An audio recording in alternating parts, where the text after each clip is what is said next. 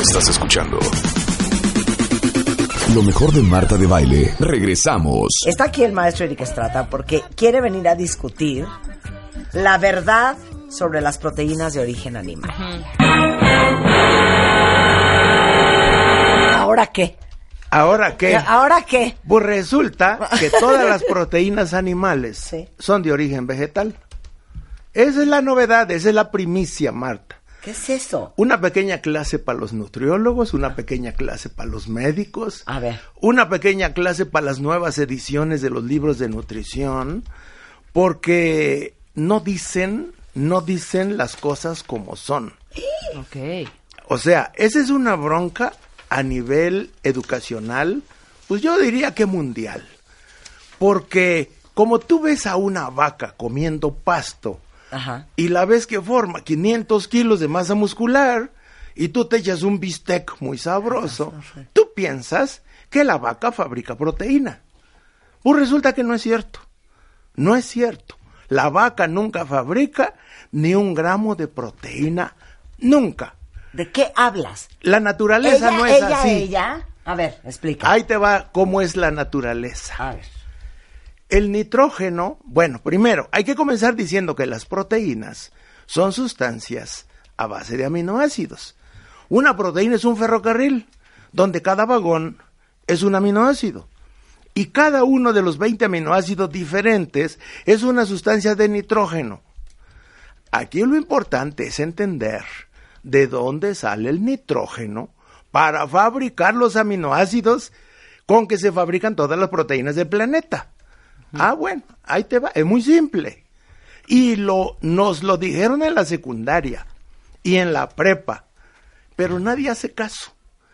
El nitrógeno está en la atmósfera y solo hay un reino, el reino de las plantas, que absorbe el nitrógeno del aire, con ayuda de microbios, con ayuda de bacterias.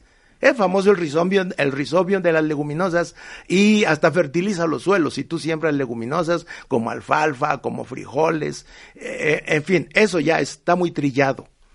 La novedad es saber que todo el nitrógeno para fabricar todos los aminoácidos es un asunto de las plantas. Ningún animal óiganlo bien tus cuentavientes, ningún animal fija nitrógeno de la atmósfera. Eso nunca se ha observado. El nitrógeno de la atmósfera es un asunto de plantas. Lo absorbe del aire y con ese nitrógeno fabrica los 20 aminoácidos. Y las plantas son el alimento de todos los animales herbívoros, como la vaca. Nunca vas a ver a una vaca comiendo conejos. Nunca. La vaca solo come pasto, solo come alfalfa. El pasto tiene 1% de proteína, la alfalfa 18. Si es rico el dueño de la vaca, pues le dará alfalfa. Si no es rico, pues le da pasto. Ese 1% de proteína que fabrica el pasto absorbiendo nitrógeno de la atmósfera, fabrica los 20 aminoácidos al 1% de su peso. Por eso, pero entonces, es que quiero hacer una pregunta, pero tengo miedo de ser No, no, no, hazla con toda confianza. Estamos en la escuela. No tengas miedo, man. no tengas miedo. Imagínate que estás Pero acabo de pensar en una cosa. Nosotros comemos animales. Sí. Que comen pasto, que comen hierbas, que son herbívoros. Sí, sí, sí, sí. Vas bien, vas bien. Voy bien, ¿verdad? Es que me voy a la segunda parte. Con toda confianza. ¿Por qué no comemos carne de león, que es carnívoro? Ah, el león, el león se come a los animales herbívoros. ¿Estoy safe? Sí, yo creo que sí. A ver, checa Twitter. O sea, a ver, checa Twitter. A ver, nosotros no comemos animales que comen carne. No. Claro. Pero sí comemos animales. Sí, es cierto. No comemos, o sea. No comes quiero un un león. aplauso, ¿eh? Sí, quiero un sí, es aplauso. cierto, eso porque sí, me o sea. aventé al agua sin salvavidas. Bueno, cocodrilo sí. Cocodrilos y perro Cocodrilo. también. Pero en general. Perro y cocodrilo. Digo, el Xolus Quintly, el Sí, pero en general Quintly, no comemos Sí, claro. No es normal, ni no panteras, carne. ni, No es común. ni No panteras, ni No leones, es común. ni tigres, ni... Y algo que hemos aprendido ni- con Eric Estrada es sí. que Ah, no, los animales que comen carne ¿Te quieres ir a tomar un café con ellos? Perdón. Los animales que comen carne no producen colesterol. Así es. Pero y por nosotros, eso la tienen que como comer. producimos colesterol, en teoría no deberíamos de comer carne. según En teoría no, en la práctica. A ver, no, pero explícame por qué nada más comemos animales que son herbívoros. No, eh, bueno, ese es un mito. Es un mito porque ves a la vaca que come pasto y fabrica kilos y kilos de proteína y todo el mundo se imagina de manera errónea que los animales fabrican proteína. Eso es totalmente falso. Ahora, hay, hay que aclarar dos cosas. Uno, todas las proteínas del planeta están hechas de aminoácidos. Sí. Y los aminoácidos son sustancias de nitrógeno. Y todos fueron fabricados por las plantas. Luego entran al reciclaje. O sea, una plantita, un cacahuate, una almendra, una nuez, un pistache, un frijol, vive muy feliz en la tierra, capturando nitrógeno, fabricando aminoácidos, fabricando sus proteínas y más que la carne, el frijol tiene 25%, y luego un animal herbívoro se come a esa planta, digiere las proteínas del, del pasto, de la alfalfa, del frijol, es decir, separa el ferrocarril en vagones, que son los aminoácidos. Esos vagones sueltos entran al torrente sanguíneo y la vaca con esos vagones sueltos, aminoácidos, fabrica todas las proteínas que requiere la vaca. Por ejemplo, la insulina. Por ejemplo, la hemoglobina para el traslado de oxígeno en la sangre. Por ejemplo, la fibra muscular, o el pelo, o la piel. Esas proteínas, todas salieron de las plantas. Pero la vaca recicló. Es decir, digirió la proteína, la separó en aminoácidos y fabricó sus propias proteínas con los aminoácidos que comió de las plantas. ¿Y nosotros? Y nosotros somos herbívoros igual que la vaca. Nosotros nos enfermamos si comemos animales. Y somos la única sociedad animal de todo el planeta con más del 90% de la población enferma, con el 35% de cáncer, el 80% con arterias tapadas de colesterol en el corazón en distintos grados. Primera causa de muerte, el colesterol y los ácidos grasos de la carne, huevos, lácteos grasosos. O sea, ¿cómo explicar a las nuevas generaciones que la especie humana es la más enferma de todo el planeta? Es que les digo una cosa, esto, esto no es de, de si crees o no crees. O sea, lo que sí es un fact es que somos la especie más enferma. Eso, las estadísticas Lo que lo es un fact es que en México estamos más gordos, más enfermos, Ah, más primer diabéticos, lugar, con primer. peores enfermedades cardiovasculares exactamente. O sea, del es mundo. un hecho. Primer lugar mundial, México, en enfermedad. Entonces, algo tenemos que estar haciendo terriblemente mal. claro. No estamos yendo a la fuente. Y lo que hacemos mal es haber fabricado un modelo biológico existencial equivocado. Es decir, los animales se dividen en herbívoros, en omnívoros y en carnívoros. Y no se sabía el ser humano a cuál grupo pertenecía. Ahora, desde lejos se sabe. Ahora, ¿cómo sabemos desde lejos? El movimiento de la mandíbula. Si la mandíbula se mueve para los lados, ese animal es herbívoro. Si la mandíbula solo se mueve arriba abajo, ese animal es carnívoro. Pero hay animales omnívoros, como algunos monos y la rata de las alcantarillas, por ejemplo. Esos comen de todo. Y se pensaba que el ser humano, ¿por qué no iba a comer de todo? Claro que sí. Pero entonces, a ver, si somos herbívoros y no somos omnívoros, Así. eh, en realidad, ¿por qué comemos tanta leche y tanto huevo y tantos... Bueno, porque la cultura, así es. Los faraones, hace seis mil años, el faraón dijo, el toro es sagrado, la vaca es sagrada, vive con los dioses, son enviados de los dioses. Así que el becerro es sagrado también. Y tú lo ves en los museos, figuras de oro. Y el faraón dijo, sáquenle la leche a la vaca y dénsela a mis hijos, porque es el alimento sagrado de la vaca sagrada y el toro sagrado. Eso fue hace seis mil años. Está en los bajorrelieves en los templos egipcios. Bueno, pues el faraón hizo, hizo mella a nivel mundial. Y luego en la India inmediatamente se adoptó como sagrada la vaca y el toro y la leche. Mira, eh, eh, yo he hablado con doctorados de la India y ni pensar en discutir si es bueno o no comer lácteos. Si es un animal todo sagrado durante seis mil años, sigue siendo sagrado hasta el día de hoy y eso no se discute, mijito. Tú te tomas la leche y se acabó. Es que es impresionante. Digo, y yo soy la número uno fan del cereal con leche. Yo tomo leche y me escapo de morir. Estoy suelta el estómago como 48 horas más tarde.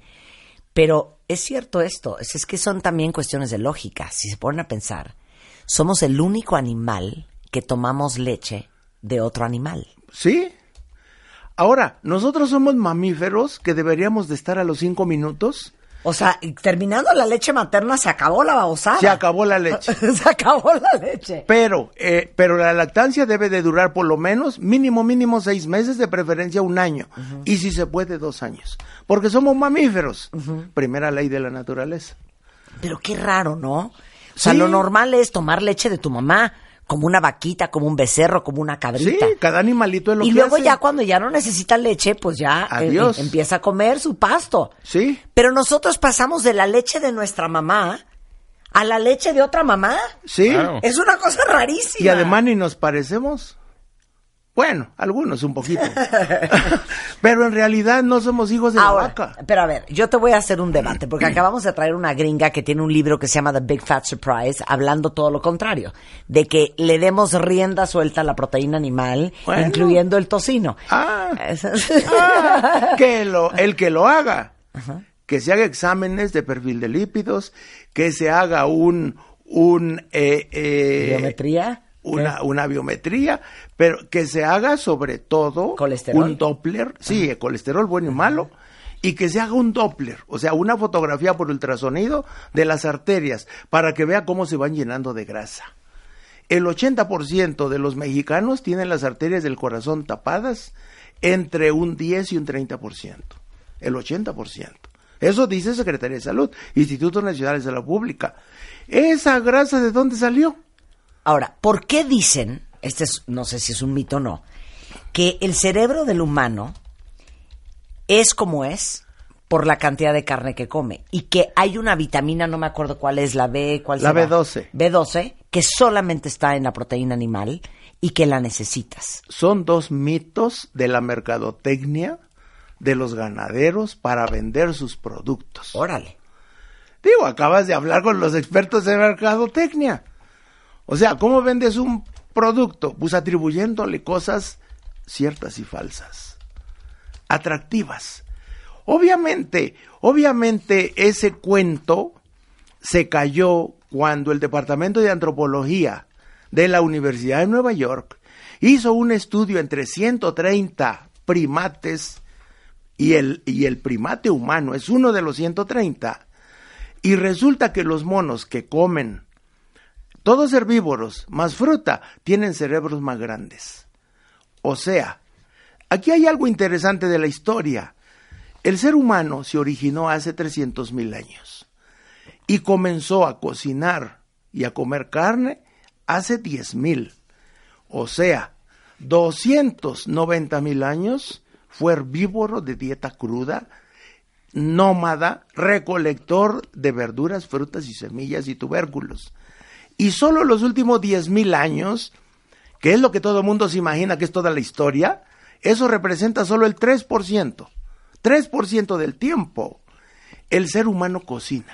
Y estamos más enfermos que nunca. Y no hay ningún fact. animalito más enfermo que el ser humano. Y luego, ese 3% del tiempo, que son 10 mil años, hace pensar a todo mundo, a mi abuela entre ellas, mijito, siempre hemos comido leche, carne y huevo. Así que eso no se cuestiona. Es una tradición familiar. Y tú la vas a seguir al pie de la letra.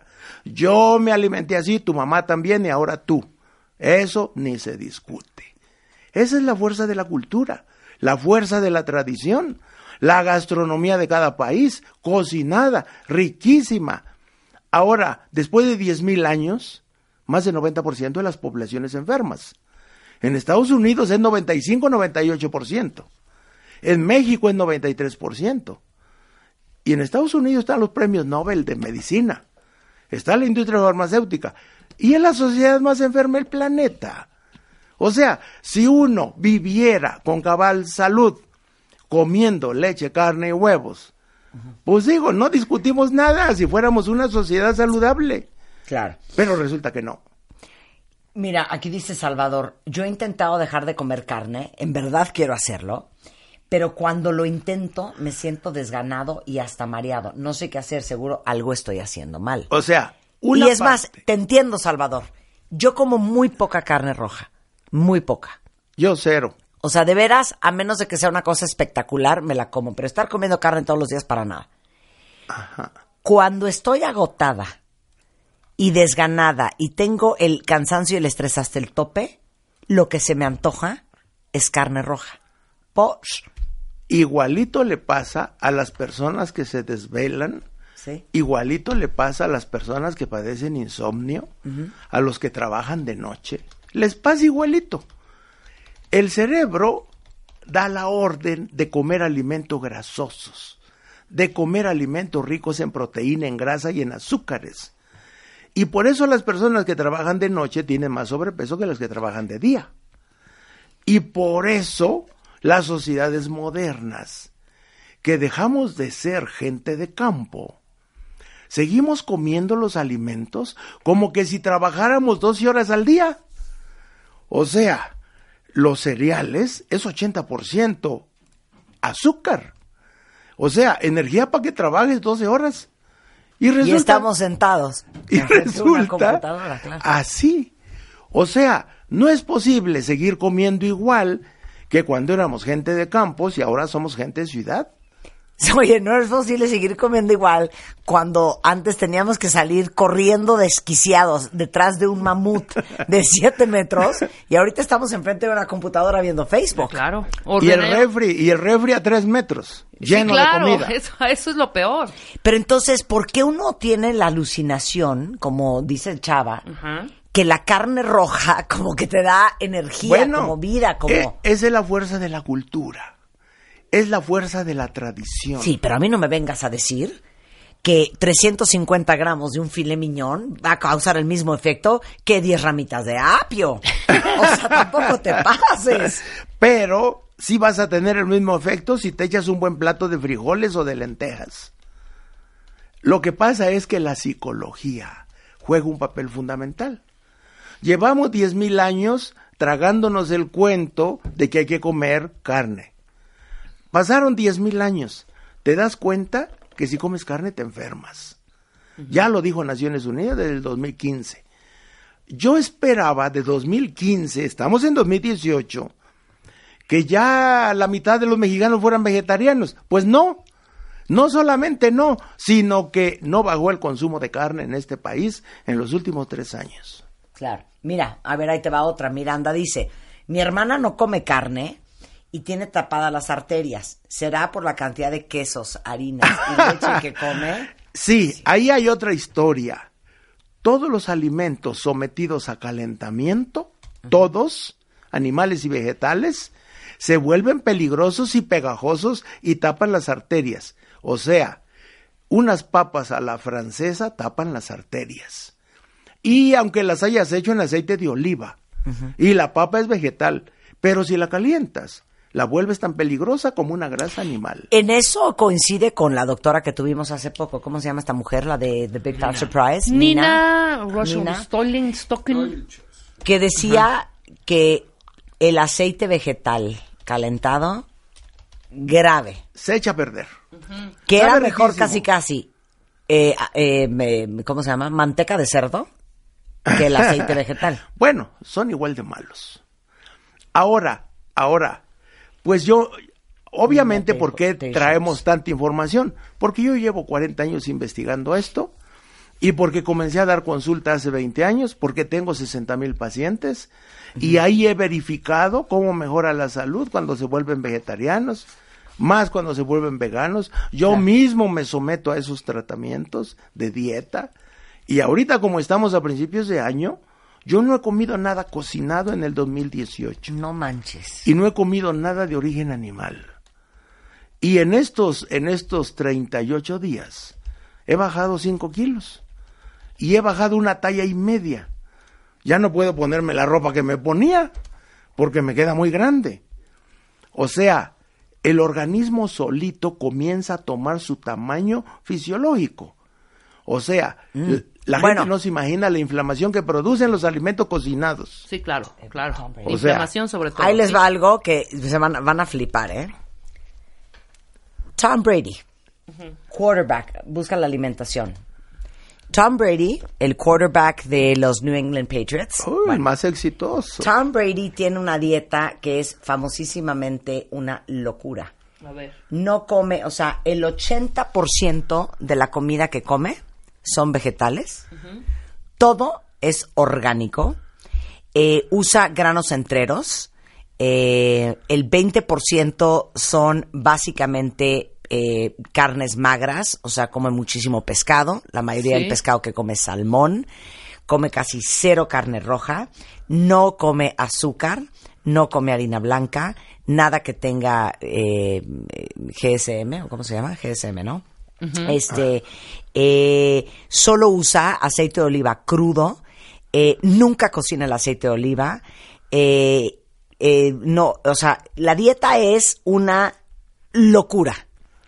Y vean el tamaño y la masa muscular que tiene Tom Brady. Y, y, y la calidad atlética. Y la calidad atlética, ¿eh? O sea, yo, yo empecé a, cuando estaba viendo el Super Bowl el domingo, empezamos a buscar los pesos de todos los jugadores y cuánto medían y cuánto pesaban Uh, y esto más y el 100 otro. Y alguien en, en la sala dijo, y, y, y Tom Brady es impresionante cómo come. Yo, ¿cómo come? Entonces me puse a investigar y empecé a leer todo. Y su dieta es, el 80% es cruda. Es la del Instituto Nacional de la Nutrición de México. Dieta vegetariana cuando comas carne solo pescado, pero nada frito y nada horneado. No come nada frito, nada horneado, no toma azúcar, no toma harinas. O sea, él le hace Está caso, él le hace caso al Instituto Nacional de la y es Nutrición de el México. quarterback Más de- exitoso en la historia del fútbol americano. Un atleta de y un alto hombrón, ¿eh? rendimiento. Y un atleta de alto rendimiento. O, O sea, que sea- algo ha de tener razón el doctor Eric Estrada. Ahora, mira, yo le digo a tus cuentavientes, póngalo a prueba.